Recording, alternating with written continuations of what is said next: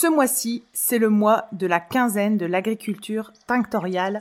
Retrouvez tous les midis du 18 au 29 mars entre midi et 2 une vingtaine d'experts dans leur domaine qui parleront de l'agriculture tinctoriale. C'est en visio pour permettre à chacun d'y participer. Les inscriptions se font pour les membres Patreon sur Patreon. On vous y attend très nombreux et vous avez le programme et les thèmes abordés ainsi que les invités présents disponibles sur le podcast Aréco Vert. Belle journée Bonjour et bienvenue dans le podcast Aréco Vert, le podcast qui vous parle d'art, d'écologie et de verdure. Je suis Pauline Leroux, ingénieure agronome passionnée de plantes et je vous emmène à la découverte de la couleur végétale et de toutes ses applications. Que ce soit dans le textile, l'ameublement, l'artisanat, la décoration et dans d'autres domaines, chaque jeudi et samedi à 7h30, je vous propose des épisodes riches avec des invités passionnants pour approfondir le sujet de la couleur végétale sur toute la chaîne de valeur. Mon but Fédérer et démocratiser la couleur végétale dans nos vies. Alors, c'est parti Bonne écoute donc bonjour Isabelle Rodier, je suis ravie de vous accueillir sur le podcast. Je voulais tout d'abord vous demander de, bah, me raconter euh, votre parcours, euh, comment vous étiez euh, arrivée à la teinture végétale. Bonjour à tous. Alors comment je suis arrivée à la teinture végétale? Bon, moi j'ai un parcours personnel où j'ai été formée dans l'école où j'enseigne aujourd'hui, c'est-à-dire que j'étais formée à l'ENSAD, l'école des arts déco à Paris, dans le secteur textile. Alors c'est une école comme d'ailleurs toutes les écoles d'art appliqué, euh, les écoles supérieures d'art appliqué qui a euh, qui a évolué euh, normalement en suivant l'évolution de nos métiers. quand moi j'ai été formée, il y avait vraiment la, la, la, vocation, elle existe encore, mais elle a beaucoup évolué, la vocation d'être très en lien avec l'industrie, c'est-à-dire que on était, on est formé et on forme aussi encore potentiellement aujourd'hui des designers euh, qui seront des créateurs et des donneurs d'ordre pour la fabrication. Art appliqué, c'est-à-dire ce sont des arts appliqués à l'industrie. C'est le, sens de, de, de des arts appliqués. Donc on ne forme pas du tout des ingénieurs textiles, on en est bien loin. Mais il faut, et j'ai été formée pour ça, il faut être en capacité de dialoguer avec les, les, les gens qui vont fabriquer les projets, les, les tissus. C'est d'ailleurs ce qui est absolument passionnant. Et donc, il se trouve que quand moi j'ai été formée, il y avait encore potentiellement pas mal d'industries textiles en France. Et, et, et au moment précis où moi j'étais formée, on pouvait même se spécialiser dans ce qui était euh, euh, impression et teinture. Aujourd'hui, nos étudiants, nous, ils sont plutôt euh, très pluridisciplinaires, c'est-à-dire qu'ils sont formés aussi bien sur la teinture et l'impression, ce qu'on appelle l'ennoblissement, et mais le tissage, et la maille. Donc ça fait pas mal de choses. Ce qui d'ailleurs, voilà, les rend très mobiles, très pluridisciplinaires, qui posent d'autres problèmes parce que euh, effectivement, euh, ça fait beaucoup de choses à acquérir euh, en un temps relativement court et, et du coup plus compliqué d'approfondir. C'est un peu le grand souci de, de, de nos formations, voilà. Mais elles ont d'autres qualités, celle de, de, de, rendre les gens très mobiles et de savoir de, de comprendre voilà, toutes les possibilités de fabrication entre l'idée et un produit qui soit plutôt textile. Euh, mais, euh, mais, mais, le temps pour approfondir nous manque très nettement. Donc moi j'ai été formée voilà de cette manière-là avec beaucoup plus de temps, c'est vrai, puisque c'était l'époque où il n'y avait pas d'ordinateur. Toutes les choses se faisaient manuellement. et finalement, les domaines de compétences qu'on devait acquérir étaient moindres. On, euh, pouvait être très focalisé, passer du temps plus euh, sur nos techniques. Et puis derrière, très rapidement, euh, justement, on avait une approche qui était encore plus dans le faire, dans le mettre les mains dedans, parce qu'on avait le temps de, de, développer ça et de prendre le temps de comprendre et de prendre le temps de patauger aussi et de, et, de saisir un petit peu euh, toutes les ficelles. À ce moment-là, euh, voilà, on va dire que c'est comme ça que j'ai été formée. D'ailleurs, ça nous donnait Euh, c'est ce qui a vraiment modelé mon parcours euh, et d'ailleurs ceux des, gens avec qui j'étais formée à ce moment-là. Euh, ça nous a donné envie, nous, d'être des créateurs qui avaient ce rapport très direct à je fais. Donc, mmh. on est sorti des arts déco, on va dire propulsé un tout petit peu, aidé par nos enseignants qui nous aimaient bien.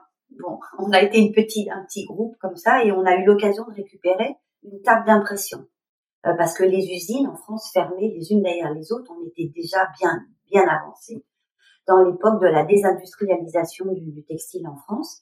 Et donc les, les, usines fermaient les unes derrière les autres et, euh, et par l'intermédiaire de notre cher professeur de, de justement d'impression et d'ennoblissement et de teinture euh, que j'ai remplacé après beaucoup plus tard quand elle a pris sa retraite, euh, on a récupéré avec un petit groupe d'étudiants où on était très soudés euh, une table d'impression et ça nous a propulsé parce que nous nos premières collections on les a réellement prototypées, imprimées. Euh, avec les moyens du bord, dans un côté très euh, low cost, on va dire. Low, low tech, low tech, pas low cost, low tech, pardon. Euh, on avait la table, certes, mais on n'avait pas grand chose d'autre. Et, ça a été nos, premières collections. On a monté un collectif de créateurs euh, qui avait cette, cette particularité de, de, de penser le design en même temps que sa fabrication. Et ça a ça a été, euh, c'est aussi une époque, hein, mais effectivement, il n'était pas question d'imprimer avec euh, 8 ou 10 cadres. Euh, il fallait que ça tienne en un ou deux cadres. On n'avait pas ni les moyens, ni, voilà. Donc ça, ça a modelé comme ça notre rapport au, au textile euh, d'une façon très particulière. Et, et, donc ce collectif qui a eu, comment dire, une reconnaissance dans les années, fin des années 80, jusque voilà un peu plus tard, mais pendant une bonne dizaine d'années, une reconnaissance un peu particulière, collectif qui s'appelle Robert Le Héros.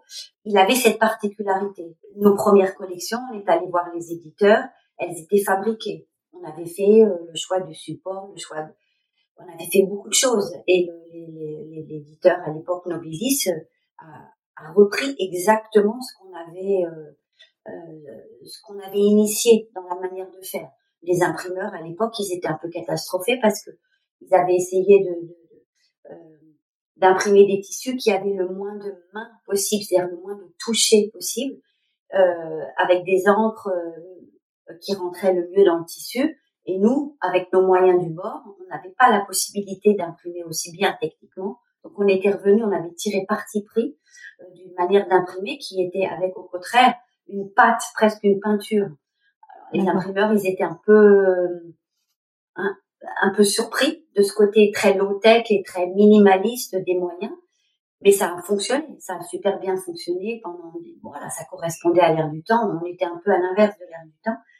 Euh, enfin, d'une certaine manière, parce que le tissu d'ameublement à cette époque-là, on était vraiment dans la réédition de tissus euh, 19e, 18e, etc. Nous, on arrivait, euh, ouais on a collé euh, des, des anges, des, des, personnages, des... on était vraiment parti dans, un, dans, une autre écriture. En tous les cas, ce rapport au faire, au fabriquer est extrêmement important. C'est comme ça que nous, on a été formés et c'est comme ça qu'on essaye quand même toujours de former nos étudiants.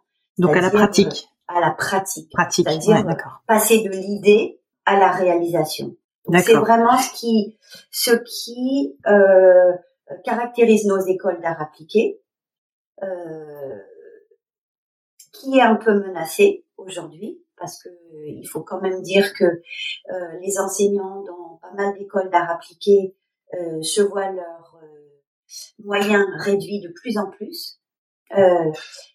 les ateliers qui fondent, le temps d'atelier qui font, c'est-à-dire que les directives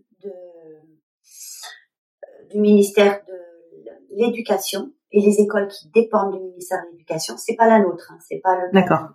Euh, bah, c'est pas marrant, c'est pas marrant parce qu'effectivement, ça fond comme neige au soleil, c'est-à-dire que les temps d'atelier, les temps de formation sur la pratique euh, sont jugés anecdotiques.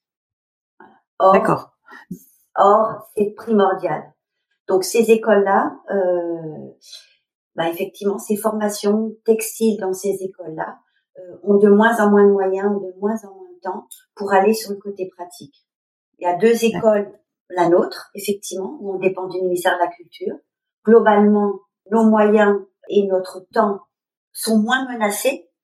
On a d'autres d'autres problèmes parce qu'il y a tellement de choses à acquérir que de toute façon, ça c'est. Mais c'est pas l'école qui nous coupe le temps d'atelier ou qui c'est pas mm. c'est pas du tout une, une, volonté. Au contraire, la volonté est de et de, de, maintenir et de développer ce temps de, de pratique, pratique. de savoir-faire.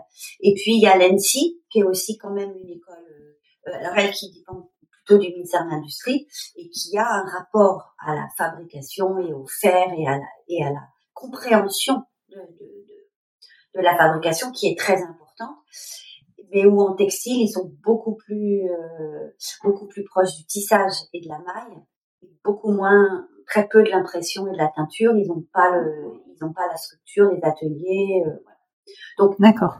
Là, on est déjà un tout petit peu, on avance un petit peu dans les questions qui auraient pu venir après, mais qui sont euh, les écoles. Voilà. Donc, on a la chance, nous, euh, d'être une école où depuis que je l'ai faite et depuis bien avant, en, en, textile, il y a un atelier d'ennoblissement qui est un merveilleux atelier qui a été encore presque plus merveilleux quand moi j'y étais parce qu'il était, il y avait plus de place, moins d'étudiants et on avait un atelier qui était encore plus grand. Aujourd'hui, euh, euh, la, la, bataille des mètres carrés fait que euh, on est un peu serré, mais néanmoins c'est un très bel atelier. Et est-ce que c'est euh, est-ce que c'est le même atelier, je vous coupe, que Clément euh, Bautier a utilisé pour son mémoire de fin d'études? Il en parle dans l'épisode qu'il a enregistré. D'accord, je fais le lien. Ok, super. Voilà. Donc, euh, donc après mon parcours professionnel où je vous dis j'ai toujours été alors d'abord au début dans ce côté collectif de créateurs euh, imprimer quoi qu'il se passe teindre on teignait pas trop mais imprimer euh, quoi qu'il se passe soit prototyper soit même réaliser des pièces uniques des décors on a voilà on a beaucoup été dans le, la fabrication et du coup, moi, pour ma compréhension, c'est ce qui se passe dans les cadres, c'est de la, ce qu'ils appellent euh, sérigraphie. Sérigraphie, voilà. Ok. Alors, et donc, et donc vous mettez un, un genre, vous, vous, découpez un modèle. Vous pouvez nous expliquer un peu comment ça se passe, parce que j'avoue c'est nouveau pour moi. Bon, d'accord. Alors la sérigraphie, disons qu'on utilise souvent le mot sérigraphie pour parler du papier. Ah. Et on pour l'impression textile, on, on parle d'impression au cadre. Mais en fait c'est la même chose. Au cadre. Ok. Disons que le jargon textile, on dit pas trop sérigraphie. La sérigraphie, le mot, il est plutôt utilisé pour le papier, pour l'édition okay. voilà, papier. Mais en fait, c'est la même chose. Le principe, en fait, très élémentaire, c'est que on va fabriquer un type de pochoir. Vous pouvez peut-être avoir l'image des pochoirs japonais, mm. par exemple, mm. les katagami, ou voilà. Le principe, c'est d'une manière ou d'une autre, on va fabriquer un pochoir. Mm-hmm. Chaque couleur vue sur le tissu fait l'objet d'un cache, d'un pochoir différent. Dans les, euh, dans les temps, euh, effectivement, ou dans les régions, si on prend l'image des, des, des, katagami japonais, euh, c'est du papier qui est découpé avec un tout petit lame du scalpel. Ça a été comme ça aussi, on peut tout à fait le faire d'une manière comme ça, très empirique, on peut le faire comme ça, ça fonctionne. Ensuite, la question, c'est que une fois qu'on a ce pochoir, d'une manière ou d'une autre, comment on va étaler l'encre d'impression, qui est et là, il y a une différence fondamentale entre ce qui est de l'ordre du pigment, c'est-à-dire une couleur qui ne se dissout pas dans l'eau, qui ne se, voilà, mmh. qui va rester en surface du tissu et qui va avoir un liant d'une manière ou d'une autre pour accrocher le tissu. Soit on va on va utiliser une encre qui est un colorant. De même, elle va avoir un liant, une, une comment dire une formule chimique qui lui permet d'une part de euh, de tenir dans le tissu, de faire une liaison chimique avec la fibre, et aussi qui va avoir un lien, une pâte, une épaisseur, pas que ce soit un, truc complètement liquide, mais à l'intérieur duquel la couleur est dissoute dans l'eau et elle a la, la, la, faculté, la capacité de colorer la fibre, donc de rentrer dans la fibre. D'accord. C'est, c'est, euh, je me souviens qu'à la formation de Michel Garcia, le dernier jour, il faisait une genre, un, genre de pâte euh, avec de la goire, si je dis pas de bêtises. Euh, un épaississant. Et, et donc c'est ça qu'on qu'on étale en haut du cadre et qu'on vient racler avec un. Voilà, avec une raclette. Voilà. Une raclette. ok Exactement, tout simplement. Donc en fait, la, la technique d'impression au cadre et après toutes les techniques d'impression sur textile qui en découlent jusqu'au numérique, qui où là il a été vraiment très différent. Mais c'est une manière d'avoir un pochoir et mhm. ensuite d'avoir une encre qui soit épaissie, qui soit mhm. contienne du pigment, soit qui contienne du colorant. Mais de toute façon, elle va avoir une certaine consistance et on va l'étaler sur ce pochoir d'une manière ou d'une autre. Alors la grande invention de la sérigraphie, on va dire, et de ce cadre, c'est que on tend euh, une toile très avant c'était une soie et puis maintenant c'est des polyesters, mais on tend une toile très résistante, très fine sur un cadre très tendu. Et ensuite, on va se débrouiller pour que ce pochoir, ce soit pas quelque chose en papier, mais qu'on occulte le, tissu, hein, la soie ou le, la, enfin voilà, qu'on occulte ce polyester pour que à certains endroits du dessin il soit ouvert et à certains ce soit fermé. Ce qui permet, en étalant l'encre, elle passe que dans les endroits ouverts. D'accord. Donc c'est un pochoir aussi d'une certaine manière. Mais et après, là où la sophistication est arrivée, c'est que par un système euh, de, de produits photosensibles, ce dessin, il est reporté sur la toile, le tissu, mmh. Par un système photosensible qui permet d'avoir une extrême finesse, c'est-à-dire d'avoir euh, des matières, des trames, des détails absolument incroyables qu'on aurait très difficilement si euh, euh, on devait découper tout à la main, comme le font les Japonais, qui arrivent quand même à avoir un système, enfin une finesse incroyable. Mais disons qu'aujourd'hui, on est passé à un système photosensible. Et là, on est sur un cadre plat. Notre atelier à l'école aux Arts Déco nous permet de, faire ces fameux cadres plats avec une assez grande finesse par un système photosensible. Aujourd'hui, dans l'industrie, on n'est quasi plus sur des cadres plats on est sur des, mais c'est le même système, des cadres rotatifs, des cylindres, et maintenant c'est plus de la toile, c'est une toile métallique. Enfin, je veux dire, on est allé un peu plus loin, mais ça reste toujours le même principe. Et par un système de report euh, photosensible, on va reporter un dessin. Mais globalement, c'est toujours un peu le même sujet, c'est-à-dire qu'il y a de l'encre qui va passer dans un cadre plat ou dans un dans un cylindre, qui est obturé à certains endroits, ouvert à d'autres, et les endroits où il est ouvert pâte colorée va être répartie par une raclette de manière le plus homogène possible pour se déposer sur le tissu. Ah, c'est très clair. Selon vous, qu'est-ce qui a fait qu'on est passé de colorants euh, naturels et de cette technique de cadre plat à des colorants peut-être de synthèse et des techniques euh, cadre rotatif euh, Alors, c'est essentiellement économique, c'est essentiellement euh, des gains de temps, c'est absolument, c'est euh, des gains de temps. Euh, alors qu'on soit passé, c'est deux choses très très séparées. Hein. C'est-à-dire qu'en fait il y a l'histoire des colorants qui est relativement indépendante de l'histoire de la technique d'impression. Qu'on soit passé au cadre rotatif, qu'on soit passé, ça c'est clairement c'est des améliorations techniques formidables euh, qui permettent de produire plus et plus vite. D'accord. Là-dessus, il n'y a rien. Il n'y a pas de Ouais, là, il n'y a pas de. Euh, voilà. Et abaisser les coûts, éventuellement, abaisser les coûts. Enfin, ça, c'est, c'est fondamental. Toute cette révolution, c'est vraiment le moment charnière de la révolution industrielle. Hein. C'est vraiment, euh, c'est d'un seul coup le, voilà, l'avènement de, de l'industrie, produire plus, produire plus vite, produire moins cher, clairement. D'accord. Euh, pour un plus grand nombre. Après, et produire standardisé aussi, hein, produire la même chose pour tout le monde. C'est un peu le, aussi le, la grosse question, hein, qui est celle mm. aujourd'hui avec laquelle on bataille. Hein. Pourquoi, euh, pourquoi produire tout pareil euh, Bon, ça c'est un des grands freins. Alors, et puis l'histoire des colorants. Bon, ça, je pense que Michel, Clément, tout le monde sont vous en ont parlé. Bon, pourquoi on est arrivé au colorant de synthèse?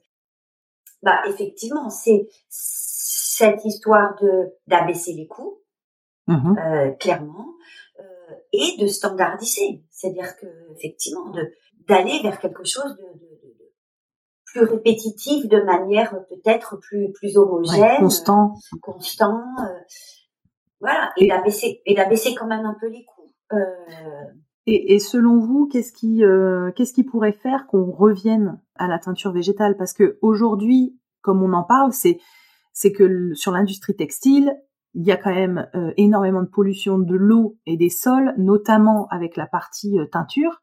Et en fait, moi, je voulais avoir votre avis. Qu'est-ce qui pourrait faire qu'on revienne ou que les entreprises soient pas obligées, mais naturellement reviennent au, au colorant naturel? Alors, moi, ma vision des choses, c'est peut-être, euh, en fait, les freins. Je suis pas sûre qu'ils soient du côté de l'industrie, pas du tout. En fait, je crois pas. En fait, je pense que on n'en est plus trop là. On y était peut-être là il y a dix ans, mais je pense qu'on n'en est plus trop là. Euh, je pense qu'il y a plus d'industriels, enfin ou de manufactures qui soient pas énormes. C'est-à-dire qu'en fait, mhm. c'est une question d'échelle. Voilà. Ça, ça n'aurait aucun sens euh, si, en admettant qu'il n'y ait pas de frein, il y ait zéro frein, que tout le monde, aucun sens que toute la production actuelle soit en naturel. Ça n'a aucun sens. Mm. Cultiver, on va perdre du sol cultivable euh, pour des colorants naturels. On a besoin de nourrir la planète. Ça n'a juste aucun sens. Ça, ça ne peut devenir que des choses. En fait, c'est une réflexion tellement globale. C'est-à-dire que comment je pourrais ordonner les choses pour dire ça? Notre problème, il y a bien sûr une histoire de pollution des sols, euh, de, de retraitement de l'eau, ça on est bien d'accord. Mais aujourd'hui, une industrie propre, ça existe, avec des mhm. colorants de synthèse. C'est une histoire de moyens, c'est une histoire de lieu, c'est une histoire de volonté. En France, les industries textiles qui travaillent en synthétique avec les, les normes et s'ils sont euh, responsables, je, je suis pas tellement sûre que ce soit vraiment euh, plus polluant que euh, que en naturel.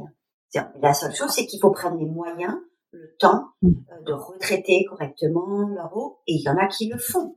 Mais ça, on est en France, en Europe, des usines mm. de pointe qui sont extrêmement conscients et qui, comment dire, intègrent dans leur coût de fabrication, donc ils sont beaucoup plus chers. Ils intègrent dans leur coût de fabrication la rigueur de leur retraitement d'eau, prendre des très bons colorants. Euh, ils travaillent en ce moment. J'ai une étudiante qui travaille là-dessus avec euh, un industriel français sur comment diminuer la quantité de colorants, comment diminuer la quantité de produits, etc. pour être de plus en plus vertueux. Mais ça, pour moi, le problème, il n'est pas tellement là, en fait.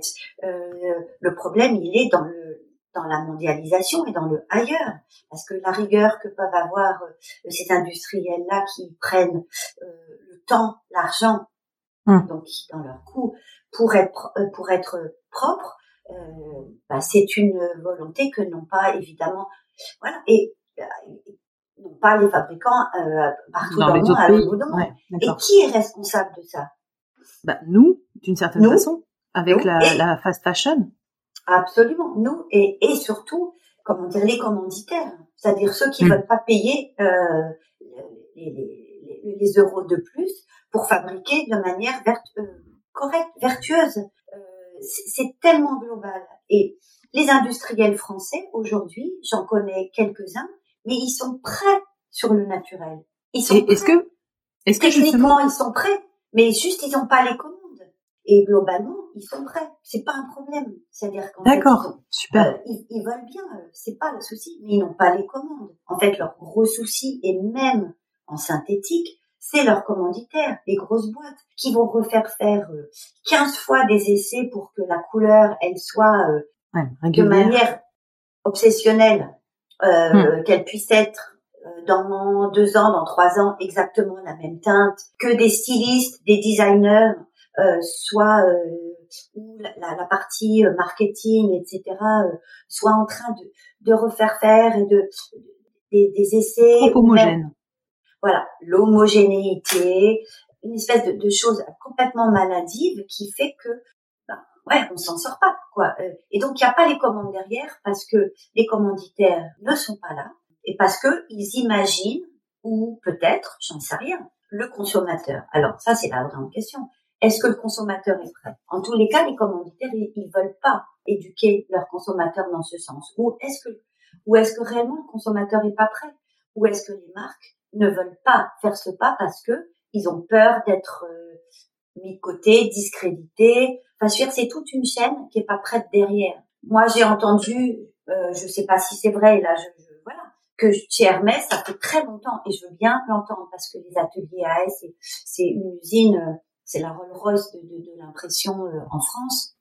Ils sont de pointe, je veux dire, ça fait longtemps, très longtemps, euh, qu'ils sont en train d'étudier le naturel, très très longtemps. Donc ils sont au point, c'est sûr. Je veux dire, ces gens-là, ils sont euh, trop intelligents et trop pointus pour ne pas être au point là-dessus. C'est clair qu'ils sont prêts. Mais il faut pas le pas. Je veux dire, demain, ça marche. Demain, il y a la commande ou demain, il y a l'impression que... Mais en fait, ils font pas le pas. Et, et, et ils font... Alors, Hermès, par exemple, c'est très évident. Ils font pas le pas. Pourquoi? Parce que leurs clients, c'est les 0, euh, je sais pas, 1% de la population mondiale les plus riches, mais ça les concerne pas.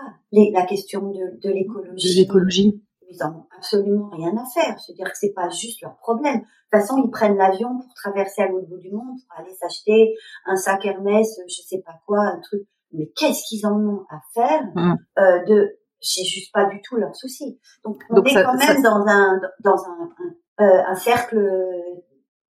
On a du mal à sortir de ce cercle-là pour que des grands comme Hermès, qui par exemple sont déjà prêts euh, techniquement vu qu'ils sont à la pointe, pour que eux basculent, c'est soit un consommateur qui est averti, qui est sensible et conscient, soit ça peut être des textes de loi qui obligent les entreprises. Est-ce que ça, ça pourrait être envisageable que euh, l'État euh, demande que, que l'État propose une partie de la production en, en teinture naturelle? Tout à fait. Quelqu'un, si on prend Hermès, est-ce que c'est réellement intéressant qu'Hermès passe en naturel? Je suis pas sûre, parce que des usines comme ça, elles ont les moyens de, de faire du synthétique propre. Elles, elles ont les moyens.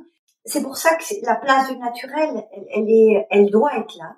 Elle est importante, mais il faut pas imaginer euh, que ce soit intéressant de remplacer le synthétique par le naturel. Ça n'a pas de sens. Enfin, pour moi, personnellement, ça n'a pas de sens. Et d'ailleurs, c'est ce qu'on se tue et ce que je me tue à dire aux étudiants qui parfois disent euh, le naturel, c'est écologique. Je dis non, le naturel, ce n'est pas nécessairement écolo, euh, parce que ça consomme beaucoup d'eau, parce que je veux dire, c'est beaucoup plus complexe que ça. C'est pas parce qu'on utilise des colorants naturels qu'on est on est vertueux.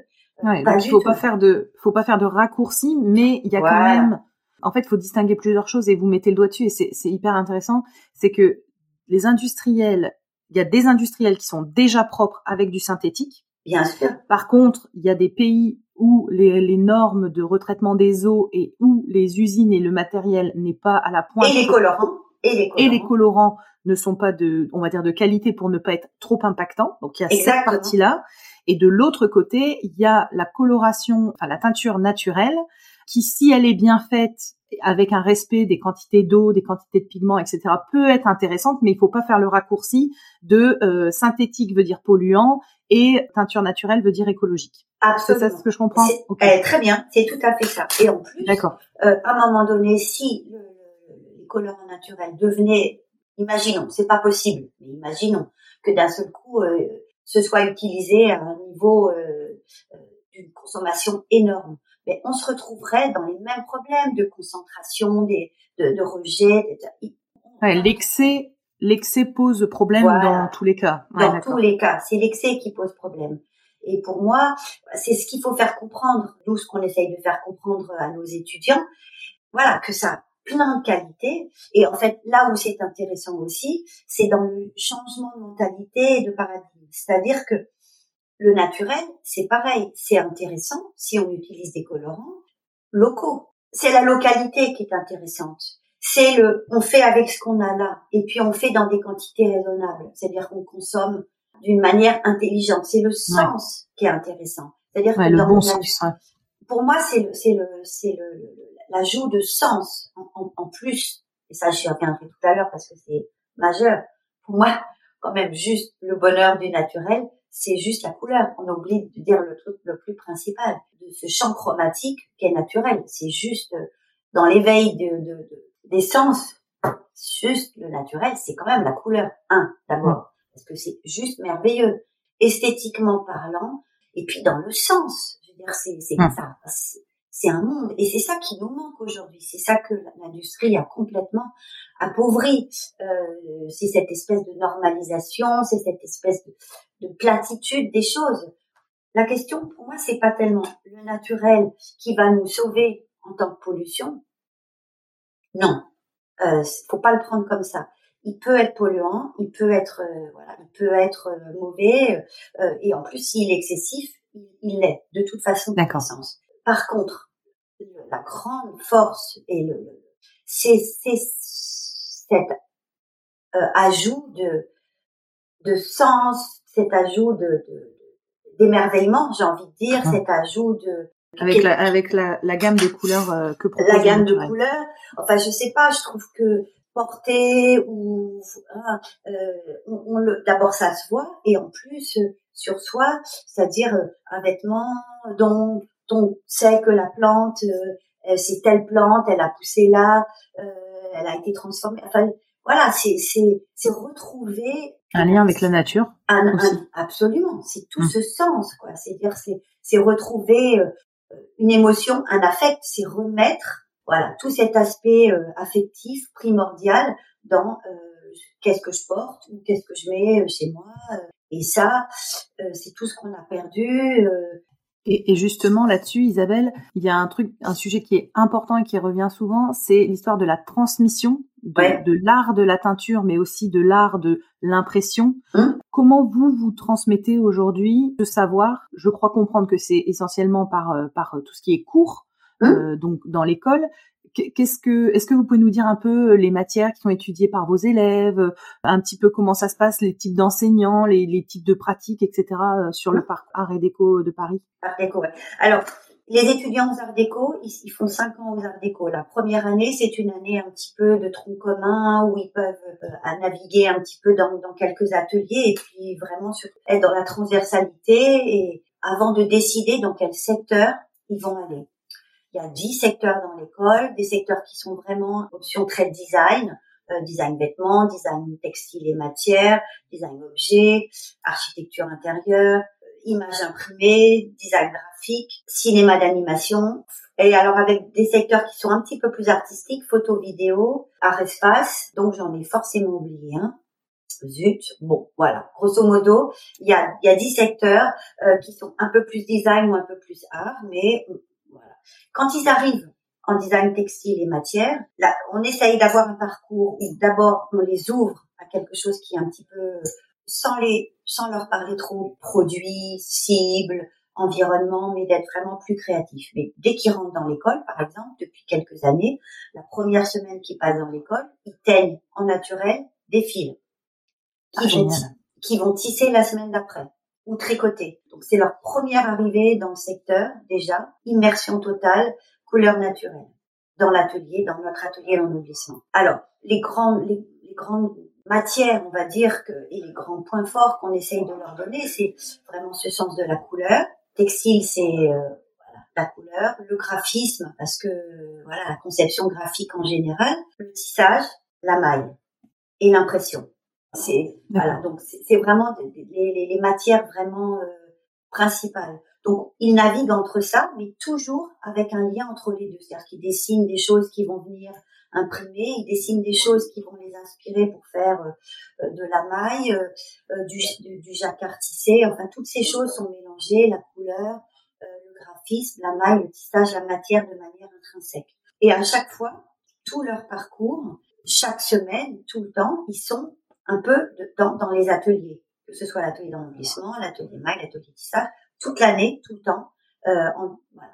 Alors, c'est la pratique toujours qui rebondit entre un peu de théorie, mais c'est mais c'est toujours de la réflexion, du concept, euh, étudier voilà, mais c'est surtout développer les outils de réflexion et les outils pratiques pour être des concepteurs et pouvoir réaliser dans, dans tous ces domaines-là. Et puis plus ça va, plus ça s'ouvre, ils peuvent aussi travailler la matière en dehors de nos ateliers qui sont stricto sensus textiles et réaliser de la matière partout dans les ateliers de l'école qui peuvent être des ateliers euh, bois, résine, métal, céramique, euh, tous ces ateliers-là. Donc ils travaillent la matière euh, en croisant les ateliers.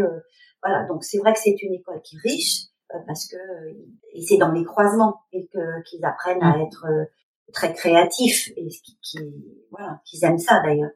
Et, et, dans les dans les débouchés, dans les élèves qui sont sortis euh, de l'école, que vous avez accompagnés et qui se sont plutôt orientés sur la la couleur végétale. Est-ce que vous avez des, des, bah, des domaines ou des noms à citer de, de personnes? Qu'est-ce qu'elles ont eu comme débouché Des étudiants qui se sont vraiment orientés de manière très claire, uniquement teinture euh, naturelle, à part Clément, qui est quand même, euh, euh, qui est quand même le, évidemment le plus évident parce qu'il est, il est très radical et qu'il a fait un parcours merveilleux dans ce domaine-là et que voilà, il, ne cesse de, de devenir plus pointu, plus plus compétent, plus à, à tous les niveaux. En fait, il y a aucun étudiant autre qui s'est spécialisé dans la couleur naturelle. S'il y a une étudiante euh, qui a monté une petite marque, euh, euh, alors qu'à l'école elle n'était pas trop intéressée par ça, puis finalement elle a monté une petite marque où elle, elle fait pas mal de choses avec de l'indigo, mais exclusivement de l'indigo, puis sinon des fibres, enfin qui est très une petite marque dont il faut que je retrouve le nom. D'accord. Il m'échappe. Je le euh, mettrai en commentaire dans le podcast euh, une fois qu'on aura fini. Ouais, ok. Avec des euh, avec des fibres naturelles et puis un petit peu de teinture, de l'indigo, mais vraiment des étudiants qui se sont spécialisés là-dedans, non. très peu. Et pourquoi? Parce qu'effectivement, dans leur parcours, il n'y a pas encore de lieu de fabrication. C'est-à-dire que soit ils deviennent artisans, mm-hmm. cette étudiante dont j'ai oublié le nom de la marque, mais mm-hmm. soit, soit ils produisent eux-mêmes, mais sinon, il n'y a pas de il a pas de d'entreprises qui sont prêtes à les accueillir pour les aider à développer cette partie-là. Euh. Donc euh, donc les débouchés aujourd'hui, bah c'est bouché parce que de l'autre côté, il n'y a pas forcément d'opportunité. D'accord. Il n'y a, y a pas d'opportunité. Donc euh, à part des, des chevaliers comme Clément qui est parti en croisade et qui a, a, décidé de, de faire tout en naturel dans, dans le domaine mmh. dans, laquelle, dans lequel il s'est développé, bah, il faut, c'est un peu cet ordre-là, hein, faut, mmh. faut batailler. Et voilà, il y en a qui seraient prêts, hein, euh, mais c'est très étonnant, c'est-à-dire que tous les étudiants qui prennent contact avec des petites manufactures, manufactures, je pense aussi à une étudiante en ce moment en cinquième année euh, qui travaille sur euh, justement le, le côté, la pièce unique, comment la pièce unique peut s'inventer dans une manufacture ou dans une industrie. D'accord. Elle a pris contact, donc c'est un sujet super intéressant. C'est comment on peut ramener de l'unique dans la série. Mmh. Mmh. Euh, et elle a pris contact avec des, des, tisseurs et imprimeurs. Euh, et ils sont super intéressés par euh, développer leurs compétences en impression naturelle. C'est hyper intéressant. Mais on est encore dans des micro-capsules. C'est-à-dire qu'ils ne savent pas qui vont le vendre encore aujourd'hui. Mmh. Ouais, donc on revient à ce qu'on disait au début, il faut des commanditaires et des consommateurs avertis, il faut ouvrir un peu les champs euh, pour euh, pour qu'il y ait des débouchés. Donc du coup, on a cité donc Clément, Clément qui est l'épisode 3 du podcast qui va passer euh, bah là février, donc on pourra justement rebondir et ça c'est top. J'avais d'autres questions, c'était est-ce que donc autour de la teinture végétale, il y a des gens qui fédèrent cet art, cette pratique? Est-ce que vous connaissez des je sais pas des organismes ou ou c'est manquant bah, Dans les formations, euh, pas tant que ça en fait. Hein. C'est un peu le problème. C'est les personnalités qui fédèrent. Et puis vous les avez déjà un peu rencontrés. Euh, Dominique Cardon, qui est vraiment euh, la référence, euh, voilà. Michel Garcia, qui est alors, évidemment magnifique. Sandrine Rosier, que j'aimerais bien que vous rencontriez parce que c'est des c'est des ambassadeurs alors, il y en a d'autres. Pour moi, je dirais qu'il y a un petit peu deux, deux voies. C'est-à-dire que la, la, la, couleur naturelle, elle se développe. L'intérêt pour la couleur naturelle se développe quand même, mais plutôt mhm. dans un côté très loisir créatif, euh, plutôt euh, do it yourself. Il y a plein de gens qui euh, font des formations, qui font des, des week-ends, des... pour que les gens. Alors ça c'est intéressant, c'est-à-dire qu'effectivement il y a ça aussi dans la couleur naturelle. Il y a la possibilité d'être pour soi dans une démarche euh, d'auto-teinture et tout ça. Et c'est, c'est super intéressant parce que ça, je trouve que ça se développe beaucoup. C'est-à-dire qu'en hmm. tous les cas, on en entend pas mal parler. Euh, des gens qui euh, refont des jardins tinctoriales, qui font des AMAP. Euh, ça, peut-être Clément en a parlé de, de, de Cécilia Aguirre qui a fait une AMAP de plantes. Ça, c'est super intéressant. Euh, Aurélia Wolf qui fait aussi... Euh, enfin, il y a des gens qui ont des, des super belles initiatives dans le fait de se dire, bah, voilà, à une micro-échelle, on peut euh, euh, remettre en culture une map de plantes tinctoriales, c'est quand même assez formidable. C'est-à-dire que on peut acheter ou on peut cultiver après. Voilà, il y a des gens qui poussent dans ce qu'on a avoir dans son jardin ou justement acheter des plantes tinctoriales qui ont été poussées en région parisienne. Et puis pour faire son, sa, sa autoproduction, ça, je dirais que c'est une branche. Mhm. C'est pas la branche industrielle. Hein. Ouais. C'est deux branches. D'accord. Donc, Donc, il y a deux deux- branches. Ouais. Voilà, de ce côté-là, je trouve que ça, ça se développe, ça fleurit, ça a un grand intérêt. Et ça, je le vois à l'école. Tous les étudiants, j'ai envie de dire, ouais, tous, ils s'essayent euh, dans tous les secteurs, pas que en textile. hein. Ils font tous euh, euh, des teintures à base de euh, leur, puisqu'on est vraiment dans le recyclage, etc. Donc la grande tendance, c'est mes déchets alimentaires, mes déchets végétaux, je teins, donc euh, avec ce que j'ai sous la main, voilà. Ça, c'est une des tendances. Bon, c'est super, hein. c'est sympathique, j'ai envie de dire, parce que il passe par cette heure. C'est effectivement, on peut teindre avec plein de trucs, mais c'est juste pas du tout euh, les problématiques de la branche industrielle. Parce que teindre avec euh, sa betterave, son chou rouge ou son curcuma, Mm. euh, ou même ses peaux d'avocat, euh, génial. Ça ne tient pas, ça ne tiendra jamais de toute façon. Et puis il y a des étudiants qui, et ça aussi c'est intéressant, euh, qui font des doctorats. Alors si j'en ai pas parlé quand même, mais quand même des étudiants qui sont actuellement en train de faire des doctorats. Et ça c'est super intéressant euh, sur la réflexion de comment est-ce qu'on peut intégrer l'usure. Alors l'usure en général ça peut être l'usure d'une fibre, mais ça peut être aussi l'usure de la couleur dans la vie d'un produit. C'est-à-dire qu'un produit, on, on ne conçoit pas des produits qui soient figés. Et ça, c'était l'objet d'un diplôme d'une étudiante il y a quelques années qui aujourd'hui est en doctorat. Euh, Lou Ramage, c'est peut-être quelqu'un que vous pouvez euh, contacter. Et elle travaille euh, effectivement sur comment, et ça, c'est beaucoup de choses dans la mentalité à changer. Alors bien sûr, c'est un doctorat, ça reste quelque chose très en amont, très pointu. Mais comment est-ce qu'on pourrait, et comment elle, elle a intégré l'usure de certaines couleurs, donc en cherchant volontairement à utiliser certains colorants.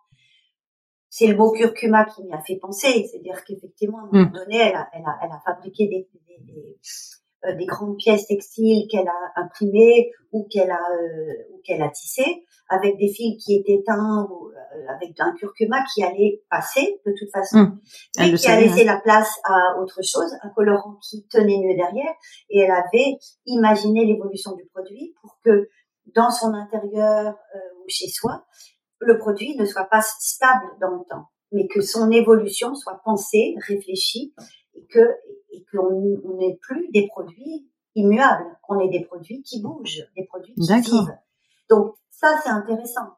Voilà, j'ai envie de dire que il y a deux deux branches. Il y a la branche effectivement où on intègre ce côté-là, utiliser des déchets, utiliser, mais on sera de toute façon dans quelque chose qui sera euh, très volatile, qui ne sera pas stable. Donc Oui. réflé- réfléchir à la non-stabilité, c'est super intéressant.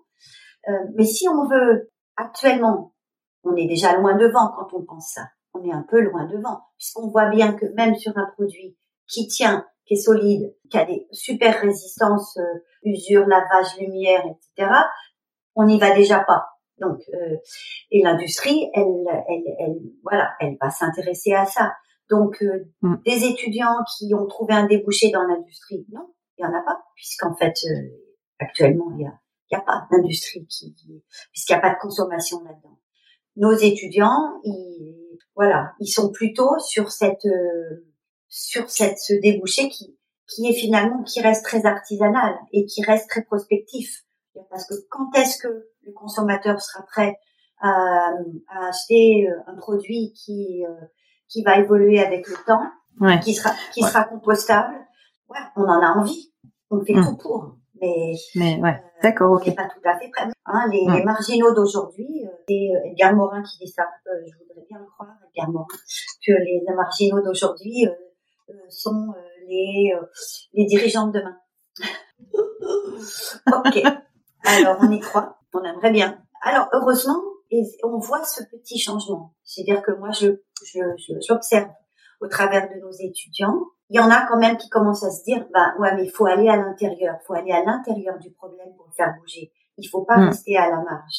Il faut se frotter à la difficulté.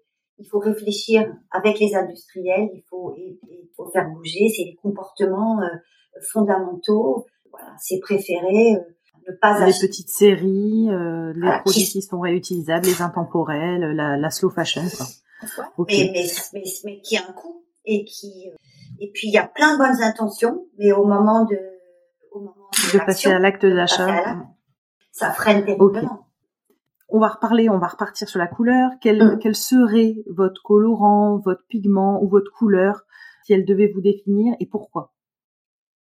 Alors, il n'y en aurait pas une, mais euh, franchement, il n'y en aurait pas une parce que c'est impossible à dire. Non, mais alors là, je vais parler de la magie de, de, de des couleurs naturelles.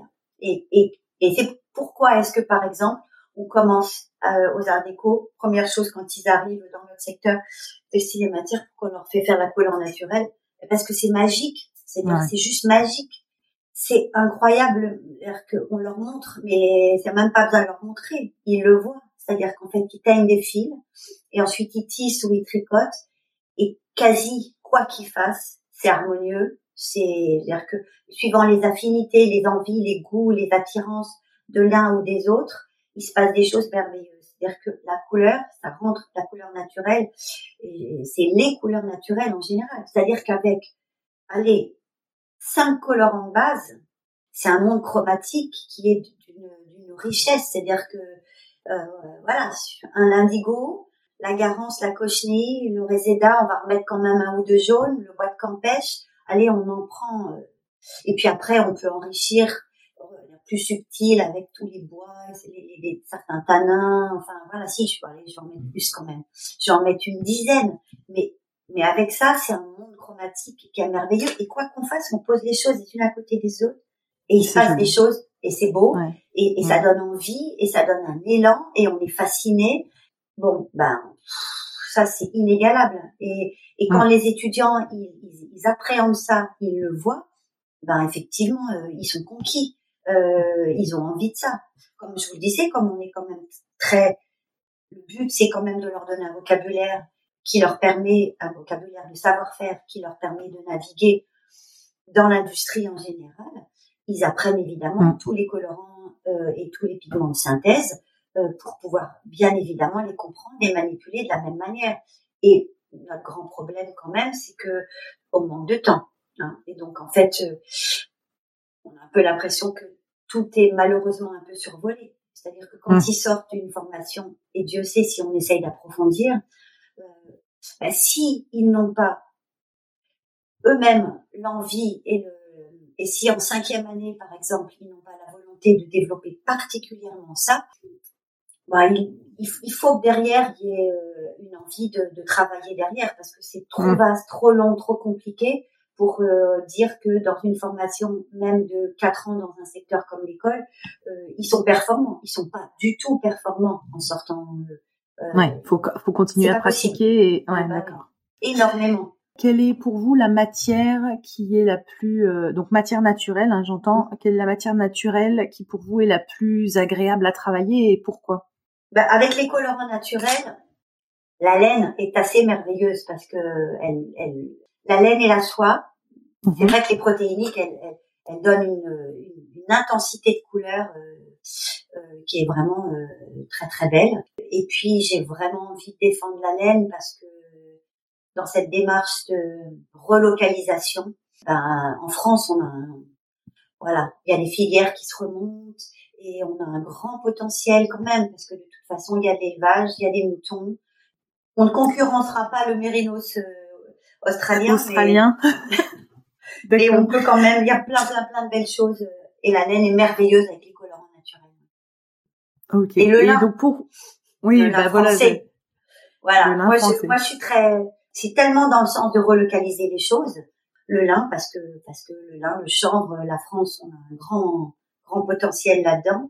Il y a des filatures de lin qui se remettent en France quand même, c'est important de le dire. Euh, enfin, c'est merveilleux, des gens qui sont super euh, euh, militants euh, pour redémarrer mmh. ces, ces, filatures en France. Et puis euh, et puis la laine, ben oui, la laine, c'est deux matières. Et c'est c'est là où il y a des grandes affinités et là où il faut relancer ces filières-là et leur donner leur, leur lettre de noblesse. Pour finir, Isabelle, est-ce que vous auriez euh, un livre qui vous, vous a euh, inspiré, accompagné ou à, à recommander euh, bah, pour les gens qui écoutent? Ben non, parce qu'il n'existe pas le livre. C'est bien. Ah, il n'existe pas. Ah, alors donc du coup, ce serait quoi le livre? Bah moi, je pense que euh, bon, il y a une Bible, c'est celle de Dominique Cardon. c'est quand même la Bible. Hein. Donc celui-là, il, nous accompagne. Euh, celui-ci? Oui, voilà. Ah, il est donc euh, le monde des teintures naturelles. Bon, ça c'est notre, la... ouais, notre Bible à tous. C'est vrai? Ah bah, ah bah oui. C'est hyper intéressant, mais dites bah donc que, c'est riche, quoi. Je, je dis temps arrêt aux étudiants quand ils me posent une question, va voir dans la Bible, tu vois, tu vas voir. Potasse un tout petit peu, tu vas voir. Bon, ça c'est sûr. Mais Dominique Cardon, c'est vraiment euh, colorants, euh, comprendre, tout ça. ça et le livre de savoir-faire, le livre qui serait pointu et qui serait, ben, c'est le livre que j'aimerais que Michel Garcia euh, puisse faire un jour avec. Ben, on va lui... voilà. Avec. On va lui, on va lui envoyer, on va lui envoyer cet extrait de commande de livres techniques qui ferait d'ailleurs peut-être pas tout seul, qui ferait peut-être avec euh, un Clément, avec euh, une Sandrine, euh, qui ferait avec ces gens-là. C'est-à-dire qu'en fait, c'est les praticiens. Et en fait, ils sont sans arrêt en train de, en fait, par la pratique permanente et la recherche permanente, ils sont sans arrêt en train d'évoluer, d'affiner, de simplifier. voilà. Et je vois par exemple que bon, quand on a commencé, bon moi j'ai été formée par Michel, au début ce que Michel nous disait, ce qu'il nous apprenait, et quand on quand on, on, se revoyait plus tard, il disait ah bah non non je fais plus comme ça, et encore il arrête pas de changer. Et Clément, il perfectionne à chaque fois. Ah oui, il perfectionne, il simplifie, il essaye de voilà, il compile, il il, il expérimente en permanence. le but étant d'avoir des, des savoir-faire, des recherches, et ça dépend à quoi on les destine. C'est-à-dire que le savoir-faire de quelqu'un dans sa cuisine euh, n'a rien à voir avec le savoir-faire de quelqu'un qui veut assurer résistance, lumière, lavage. Donc, le, le livre qu'il faudrait, c'est un livre qui puisse dire, ben, si on n'est pas trop exigeant, euh, c'est telle recette. si on veut aller plus loin et si on a besoin de ça, c'est pas c'est pas la même recette. Et si on est euh, quelque part, il n'y a pas une, voilà, ça, ça n'existe pas. Un livre qui dise un petit peu la latitude de ce qu'on peut faire. Et dans une école comme la nôtre, par exemple, euh, on est obligé quand même de faire des recettes qui soient un peu simplifiées parce que c'est toujours une sorte mhm. de gain de temps.